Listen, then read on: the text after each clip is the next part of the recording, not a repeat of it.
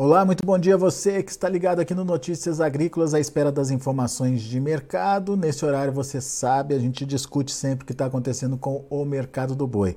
Semana apenas começando, mas é uma semana importante, início de mês, e a gente né, quer entender como a demanda pode acontecer, se é que ela vem, se é que ela pode é, ter força aí de mudança de preços para arroba do boi.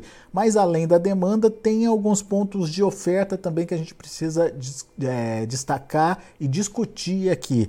E quem está comigo para a gente contar um pouquinho dessa história do mercado do boi é o meu amigo Iberville Neto, médico veterinário, diretor lá da HN Agro. Seja bem-vindo, meu caro. Muito obrigado mais uma vez por estar aqui com a gente. Semana começando, semana de início de mês ainda, Iberville, uh, com alguns aspectos até favoráveis aí para a retomada de preços, mas será que vai chegar na arroba do boi, Berville? Que aspectos são esses? Seja bem-vindo, meu amigo. Olá, Alexandre. Olá a todos. É um prazer, Alexandre. É, Alexandre, realmente, nós temos observado é, uma, um encurtamento das escalas é, já há algumas semanas, mas essa, essa questão das paralisações, da, esse movimento que está nas ruas aí em peso, ele acabou afetando é, a, a, negociação de gado como um todo, né, isso pelo foco, e aí que se soma a, a pressão que os frigoríficos vinham, vinham impondo a rouba, então o pecuarista já não estava muito, muito animado a vender, ainda teve essa, tem essa questão toda que muitos pecuaristas estão engajados nessa, nessas manifestações, isso acaba tirando é, a movimentação do mercado. Fora aqueles pecuaristas que trabalham com confinamento, que tem uma, uma, uma necessidade maior de venda, dentro do, do universo de, de, gado oriundo de pastagem, a, a situação está de uma oferta bem a conta gotas. E até porque os preços não estão nem um pouco atrativos, né, Iberville? Exatamente, são, são os dois fatores que se somam, né? É, nós temos essa, essa situação toda, todo mundo apreensivo acompanhando esse cenário, né? E também é, a, a, precificação do boi que não vinha, não vinha colaborando nas últimas semanas, nos últimos meses. Na verdade, de julho para cá, a gente tem observado o mercado com pressão de baixa, né?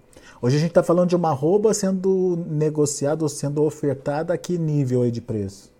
Alexander, 285, os negócios que têm ocorrido seriam nessa faixa aí, 280, de 80 a 90 talvez, mas um volume muito pequeno. É, né? É, é por, uma, por um afastamento, inclusive, do próprio pecuarista, né, Iberville, que, como você bem pontuou, está aí envolvido na, nas mobilizações, está é, vendo aí, uh, esperando, digamos aí, para ver. Mas ele tem fôlego para continuar esse movimento? O que, que a gente pode é, entender dessa oferta ou da disponibilidade dessa oferta daqui para frente, Berville? Alexander, do lado da oferta, é, a gente espera que ela tenha um, um enxugamento, né? O gado de confinamento, o, a maior parte ficou para trás já, ainda na verdade, atualmente a gente tem gado de confinamento o ano inteiro, mas o, o forte do confinamento ficou para trás. É, e a tendência é que o gado, a oferta de gado seja mais dependente do gado oriundo de pastagem. E esse gado oriundo de pastagem é um gado que o pecuarista, com o cenário atual de, de chuvas já há algumas semanas, consegue segurar esse gado nas pastagens, né? E engordando ali a, no, no melhor custo-benefício que, que o pecuarista possui dentro da propriedade, que é o gado é, engordando no pasto. Aí a questão é como que, como que isso vai evoluir do lado do consumo. A gente tem expectativa de melhoria de consumo para novembro e para dezembro, são os melhores meses do ano para consumo, é, e nós não temos nenhum indicativo que esse ano vai ser diferente. A gente teve um, as eleições é, definindo aí, isso ah, gerou impacto sobre o câmbio, mas ainda tem muita água para rolar, os ministérios a serem definidos, tudo, isso que está acontecendo, e nas ruas também o que está acontecendo, tudo isso tem impacto para tem potencial para impactar câmbio e, e, e, e, influenciar na rouba, mas pensando no consumo doméstico nessa reta final do ano, nós acreditamos que, que isso não deva mudar tanto. É, a nossa expectativa continua positiva para essa para escoamento nessa reta final de ano. Novembro a gente tem a Copa do Mundo, a gente tem o, o pagamento da primeira parcela de 13 terceiros, as contratações temporárias. é, até um, um, número que a gente dá uma, uma alinhada antes da entrevista, eu, eu nem comentei, eu estou com ele na mão aqui, eu esqueci de comentar. A Confederação Nacional do Comércio trabalha com expectativa da maior contratação temporária em números absolutos desde 2013, para essa reta final aqui para o Natal. Então, falam de 109 é, mil postos de trabalho temporários, né? O que ajuda no consumo, somando décimos, ter, décimos terceiros e bonificações. Então, é, esse cenário todo, com essa Copa do Mundo fora de época, é, se somando ao, ao movimento de final de ano, deve colaborar bastante com o escoamento. Então vamos, vamos acompanhando. Né? Agora, até agora, o que, que a gente tem de concreto desse, dessas, de todas essas questões? É, por exemplo, tem redução de abate já acontecendo, no volume de abate já acontecendo, Iberville? Alexandre, os dados do CIF, né, que são os abates sob inspeção federal, que representam é, mais de três quartos dos abates formais em uma média mais longa histórica, é, eles tiveram queda de 10% em outubro na comparação com setembro. Esses dados ainda vão, vão entrando algum, alguns dados de abate de outubro, então essa queda pode ficar um pouco menor. Mas eu não diria que ela, que ela vai ficar muito menor que isso, não. A gente deve ter tido uma queda de 5 a 7%, né, pelo menos, aí nos abates em outubro, na comparação com, com setembro. É, isso, isso por redução de oferta ou por uma decisão do frigorífico de não abater, Iberville? Ah, o ritmo do, do escoamento no mercado doméstico não, não vem dos mais fortes né, nesses últimos meses, mas eu diria que é uma, um, um cenário de, de oferta diminuindo, oferta de já redução de, de oferta já, já diminuindo um pouco e o frigorífico é, trabalhando de uma maneira relativamente confortável, ou seja, podendo testar o mercado. Isso uhum. acaba deixando uma parte do gado retida também, né? Então é uma, uma associação dos dois ali, mas, mas o frigorífico não, não trabalhou apertado do ponto de vista do gado que ele tinha intenção de abater nesses últimos meses. E olhando mais recentemente, mais agora para novembro, é, a gente percebe também uma redução das escalas de abate nos frigoríficos, né? É, isso. isso. Isso também tem a ver com redução de oferta? Sim, Alexandre, a gente tem é, o, o, pecuarista é, refratário a essa, essa pressão de baixa que tem ocorrido nos últimos meses, né, chegou um momento que é, é parece que o pecuarista que, de gado de, que trabalha com gado de confinamento necessariamente vai vendendo, mas chegou a, a quantidade de gado oriundo de pastagem parece que dentro da composição da oferta está permitindo aí que o, que o pecuarista é, retém esses animais um pouco. Então, vamos dizer, chegou num ponto que a quantidade de pecuaristas que precisam vender e a quantidade que conseguem esperar está equilibrando essa oferta a ponto de deixar o frigorífico mais apertado do que vinha, vinha acontecendo. Escalas então, médias de quantos dias aí? A gente, ah, eu acredito, uh, acredito não, mas uma, algo em torno de 4 a 5 dias a gente tem uma média. Tem alguns frigoríficos com programações de abate é, é, de parcerias que acabam alongando um pouco, mas com espaço nessas escalas. E tem frigoríficos com, comprando para abater, né? Então é perceptível já essa é, diminuição de oferta acontecendo no mercado aí, é, refletindo de alguma forma ah, na, na, seja no abate, seja na redução das escalas. Mas e, da, e na, do lado da demanda, Iberville, o que, que dá para destacar, hein? Alexandre, o que a gente teve é, a gente tem essa, todo esse cenário de pagamento de salários ocorrendo agora, o varejo é, precisando é, manter esses estoques, organizar esses estoques para esse período, e na semana passada essas questões todas relacionadas a, a escoamento, é, diminuição de embarques para a indústria, dificuldade em alguns casos de é, levar essa carne até o, até o varejo. Então isso gerou uma valorização no mercado atacadista de carne com osso. A gente teve uma alta na semana passada, então o, a referência da carne com osso subiu um real ao longo da última semana. Então passando aí de 18 para 19 reais, considerando o boi casado capão. E, e isso é, é um indicativo, isso reflete esse cenário de, de, de, um mercado mais enxuto. Se somando a esse movimento maior que a gente acredita no começo de mês, pode ser o suficiente para que o mercado do boi ganhe firmeza e, e trabalhe possivelmente com alguma valorização. É, dentro desses últimos meses, é, eu diria que o, o, momento mais promissor para a precificação do boi gordo é, seja o atual, perto do que a gente viu nos últimos meses. Eu não, a gente, isso não quer dizer que a gente acredite numa alta forte, mas eu acredito que se tem um momento para esse mercado é, virar um pouco a cara dele e começar a subir um pouquinho, seria agora. É, essa reação da carne no atacado que você acabou de pontuar aí, um real em uma semana, é uma boa reação, é um bom, é uma boa modificação aí. Já melhora a margem dos frigoríficos é, a ponto de é, permitir que os frigoríficos possam repassar isso para a arroba? Alexandre, esse ano a gente tem observado é, esse, vamos dizer, quem a oferta, a necessidade de compra da indústria que tem ditado basicamente o, a precificação do boi. Então, os frigoríficos trabalharam com uma certa tranquilidade nesses últimos meses, não precisaram repassar. Agora que eles estão precisando repassar, com essa alta, isso, isso dá, dá espaço, é, melhora a situação para eles, sim. É, a, o boi vem caindo é, na, nos últimos meses, então eu diria que, que há espaço dentro do, do cenário do frigorífico para que ele repasse essa margem. Essa margem não, essa, essa valorização, ou pelo menos uma parte dela, dentro da necessidade, claro, da, da realidade de oferta da, da região. É, e o que a gente tem que ponderar também é que nessa reta final do ano, a, a demanda doméstica se torna mais importante no cenário de escoamento da produção, e essa demanda doméstica ela é absorvida, ela é sentida por todos os, é, todos os frigoríficos. Quando a gente fala de uma demanda chinesa, a gente está falando de plantas específicas. Agora, quando a gente fala de, de demanda doméstica, todos os frigoríficos estão expostos a essa demanda.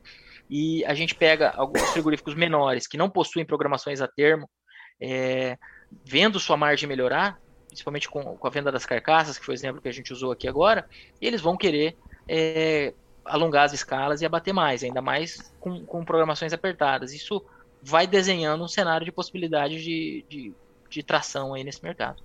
Muito bem. Agora, olhando para a demanda externa e principalmente olhando para o que está acontecendo com a China, a gente tem ouvido falar de renegociação de preço, a gente tem ouvido falar de é, possível redução é, de demanda chinesa já a partir de agora, mas o que a gente tem de concreto são os relatórios de exportação do mês passado, certo, Iberville? E nesse relatório de exportação, o que a gente viu foi uma China, sim, reduzindo em termos de volume, mas não é uma redução tão agressiva assim, dá para dizer isso, Iberville? Isso, Alexandre. A gente é, a gente pode, na verdade, com certeza dá para dizer isso, porque a gente está no terceiro melhor é, volume exportado para a China da história, né? Então foram 128 mil toneladas é, de carne bovina in natura para a China. Quando a gente pega o total, foram 189 mil toneladas. É, foi o terceiro melhor volume para a China e o terceiro melhor volume já exportado pelo Brasil para todos os destinos.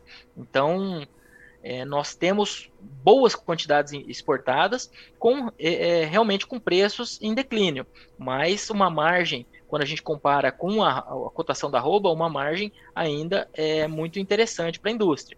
Então, Você tem essa conta aí, não tem? Temos, temos. É, os, dados, os dados oficiais que até outubro, né? Nós temos essa, essa conta aqui. E deixa eu só achar minha colinha mas estamos com, com os dados aqui. Ó. Nós tivemos uma média de 103, é, vamos, vamos dizer, deixa eu demonstrar a conta. A gente pega a média de preço da carne bovina exportada e, e compara ela com o preço da arroba em dólares. E isso, isso gerou um resultado aí de 103 é, arrobas de boi gordo que podem ser compradas com a, uma tonelada de carne bovina exportada agora em outubro. Tá? Foi o mesmo valor de setembro, e mas quando a gente compara com o início do ano, em janeiro, fevereiro, o, uma, uma tonelada de carne bovina exportada comprava o equivalente a 85 arrobas de boi gordo, sempre transformando para a mesma moeda, é claro. E então a, a gente está falando aí de em torno de 16, 18 arrobas de boi gordo a mais possíveis de serem compradas com uma tonelada de carne exportada. Então, a conta segue, é, pelos dados até né? outubro, né? segue muito positiva. é, está abaixo do pico que a gente observou que foi em junho e julho, de 108 arrobas, mas 103 arrobas é, é um patamar bem bem acima do, uma, do que seria uma média aí nesse, nesse histórico. Eu não estou com, um valor numérico, mas batendo o olho no gráfico aqui. É, de janeiro a abril, por exemplo, a gente não passou de 90 arrobas em nenhum momento desse ano. Só para ter uma ideia. E isso mesmo com o, o preço da, da, da carne no mercado internacional pressionado, certo?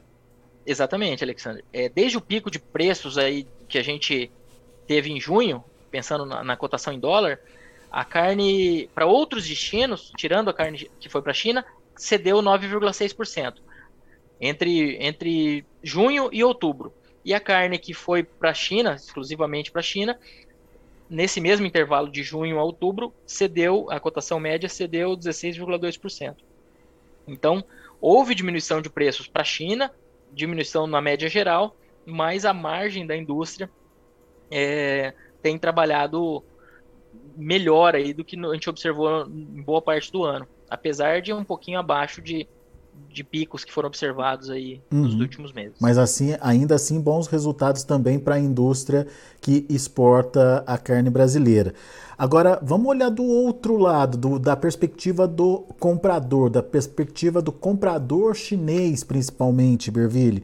É, o que, que ele está vendo lá naquele mercado interno dele e uh, qual é, qual é a, a digamos, os cenários que a gente pode traçar aí em termos de continuidade ou não das compras da carne brasileira? Alexander, a gente tem aí, é, vamos, no mercado chinês, o, o suíno é, está no maior patamar desde março, abril de 2021. Então a gente está falando de é, 12, uns 18 meses aí, 17, 18 meses está na máxima em 17, 18 meses. Isso é positivo para a nossa exportação, pensando em China. É, isso é positivo para a nossa competitividade da carne bovina lá. Só que aí nós temos aquela questão do ano novo chinês, que se, vai, vai acontecer ali no começo de 2023 e, e vai diminuindo a janela de envio dessa carne. Nos últimos anos, nós tivemos é, envios de é, exportações para a China em alta até dezembro, mais ou menos. Em janeiro, elas caem de maneira um pouco mais importante. Mas aí a gente tem, paralelamente a isso, os Estados Unidos, que em janeiro, fevereiro, março, no começo do ano, compraram muito bem, porque eles trabalham com cotas. Então eu diria que a gente tem é, alguns meses ainda para mandar bons volumes para a China, depois isso deve acalmar um pouco, mas o que não muda a expectativa boa para 2023 para o mercado chinês sempre a depender da economia, do, da política de Covid zero, etc. Mas no cenário base, nós acreditamos que, que 2023 seja mais um ano bom de exportação também para a China. É, e, paralelamente a isso, quando a China começar a, a, diminuir um pouco, a gente tem possivelmente Estados Unidos comprando um pouco mais. Ele não compra o suficiente para compensar uma redução de China, mas ajuda. Então, eu diria que, pensando em cenário internacional, esses seriam talvez os destaques e sempre de olho no câmbio, que vai ser muito suscetível à, à definição de ministérios, à, à definição até dessa situação também de, de manifestações, o que, que vai acontecer nessas próximas dias e semanas. Né? Dólar em queda, perda de competitividade da carne brasileira, dólar em alta, competitividade voltando aí e podendo abrir é, novas possibilidades de vendas aí para o produto brasileiro. Mas então, só para entender essa questão do preço do suíno, Quanto mais caro está o suíno lá, mais competitiva fica a carne brasileira, é isso? É, a gente é, é, que nem a gente faz a relação aqui no, no Brasil, né? É, as proteínas alternativas. Então, que a gente diz alternativas quando está falando do boi, é, quanto mais caro tiver o suíno, é, mais, mais perto ele tá da, da carne bovina e isso diminui a competitividade dele. Então lá é a mesma coisa. Quanto mais cara tá a carne suína lá, ela ainda é mais barata que a carne bovina, mas ela tá estando mais perto da, da carne bovina, a carne bovina ganha competitividade, porque existe o efeito de substituição e, e etc. Então, você abre, então, abre a possibilidade da demanda experimentar a carne bovina também, né? Isso, experimentar ou mesmo fazer essa opção ali no mercado, né? Na hora, é, se, se um quilo de carne suína está comprando é, é desculpa, um quilo de carne bovina está comprando dois quilos de carne suína é uma coisa, está comprando um quilo e meio é outra. A, a, essa, essa relação, e aí eu estou falando números hipotéticos, né?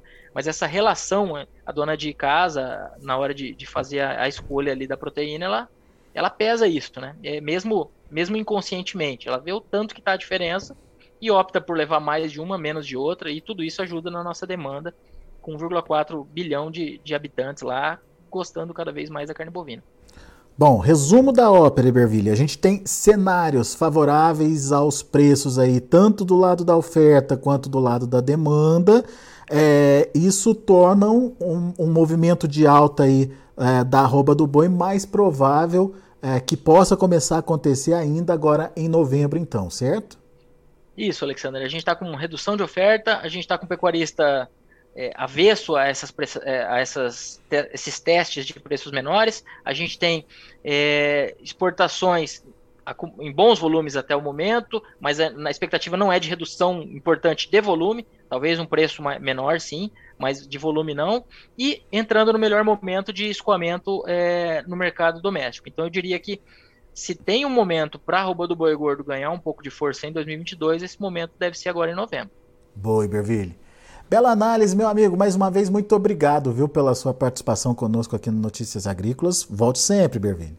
Obrigado, Alexandre. É um prazer. Contem conosco. Um Valeu, até a próxima. Tá aí, Berville Neto, HN Agro, aqui com a gente, fazendo essa análise entre pontos positivos e negativos aí do mercado, pontos positivos prevalecendo, o que pode esbarrar aí num movimento de alta para arroba do boi. Ah, o Iberville foi bem claro, não dá para esperar aí uma retomada desse movimento, uma explosão de preços da arroba, não é o momento ainda, mas pelo menos uma virada dessa tendência aí. Isso já seria importante para diminuir essa pressão que a arroba vem sofrendo ah, nas últimas semanas. Vamos ver no mercado futuro como estão os negócios. Vamos lá na B3. A B3 começando a semana aí negativa, dezembro R$ 294,05, uma queda de 0,42%. E o janeiro R$ 300,15, queda de 0,18%. Indicador CPEA fechou a última sexta-feira a R$ 287,70, com queda de 0,55%. O mercado ainda é, negativo, mas enfim, vamos prestar atenção no que pode acontecer ao longo da semana. A gente agradece muito a sua atenção e a sua audiência. Na sequência tem João Batista Olive com Tempo e Dinheiro. Continue com a gente. Se inscreva em nossas mídias sociais. No Facebook, Notícias Agrícolas. No Instagram, arroba Notícias Agrícolas. E em nosso Twitter, arroba Norteagri. E para não perder nenhum vídeo, não se esqueça de nos acompanhar no YouTube e na Twitch Notícias Agrícolas Oficial.